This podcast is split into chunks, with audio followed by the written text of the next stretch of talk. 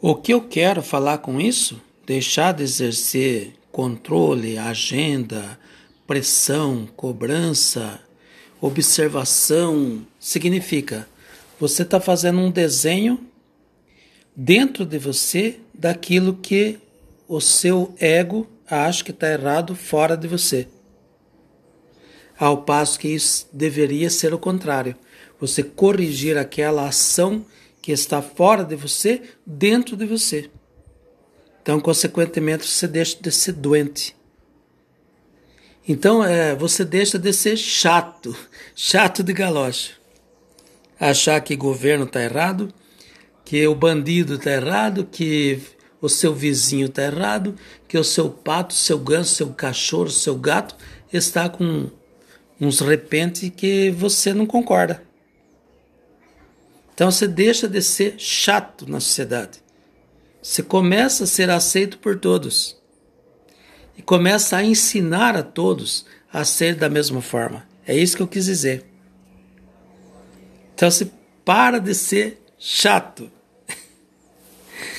e assume o seu próprio poder de não se incomodar com isso. Então, consequentemente, a sua doença vai embora, a sua miséria, a mesma coisa a sua falta de trabalho, idem, e os seus relacionamentos complicados passam a ser abençoados porque você deixou de ser chato. Preste bem atenção nisso. Aquilo que você vê errado fora de você, seja no meio ambiente, seja na fauna, seja na flora, animais, plantas. Daqui a pouco você pode achar que o galho de uma árvore está pendendo do seu lado. E aquilo é errado. Daqui a pouco você acha que um animal está fazendo muito barulho e aquilo é errado. Daqui a pouco você acha que fulano está praticando uma ação que você não aprova e isso está errado. Ora, o errado é você que não construiu dentro de você que aquilo é certo. Para ele é certo. É a dependência daquilo. O espírito de cada coisa depende exatamente que ela pratique aquilo. Viva bem com isso. Cuide-se. Trate-se. E deixa de ser chato e doente. É isso que eu quis dizer com falta de agenda. Não há agenda. Tá tudo certo. As a hora que você acorda, honre ao Senhor. Oito horas da manhã, honre ao Senhor. Dez horas da manhã, honre ao Senhor. Meio-dia, honre o Senhor. Meia-noite, honre o Senhor. Ao dormir, honre o Senhor. Então, seja você levantando, colocando o pezinho fora da cama, Seja você tomando banho, fazendo seu asseio corporal, indo para o trabalho, para qualquer ação sua durante o dia. Seja voltando de lá para comer um bocado de comida, se alimentar. Seja você indo para um bar para tomar uma ou um suco de laranja. Honre ao Senhor. É só isso que você tem que fazer que a agenda independe da sua cabeça, independe de marcar um lugar. Não precisa.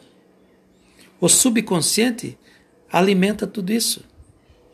Gravou no subconsciente que você quer fazer a vontade de Deus, é isso que vai ser feito na hora correta. Não é na hora que alguém quer que você faça. É na hora que o Senhor quer que você faça. Cumpra apenas isso. Amor a Deus sobre todas as coisas, inclusive sobre o seu sofrimento, dor, pobreza, fome, desabrigo. Honre o Senhor por falta de emprego, por falta de ganho, por falta de sustento. Honre o Senhor por relacionamentos destroçados. Honre o Senhor por essa desgraça todas. E o espírito passa rápido por isso. Seja uma questão de doença, seja uma questão de miséria, seja uma questão de desemprego, seja uma questão de dificuldade de relacionamento. Você é culpado por tudo isso. Não digo nem culpado, porque uma pessoa que não tem noção não é culpada de nada, mas é responsável por isso. Então aceite que dói menos. Não importa. As coisas serão consertadas na medida que você se entrega. E isso é muito difícil, porque o ego, maiormente pressionado, vira um maluco. Perde a capacidade de razão. Então, fica quieto. Honra ao Senhor. Só isso. E não precisa de agenda, não precisa de cobrança, não precisa de observação, não precisa apontar aquilo que está errado, nem o que está certo também.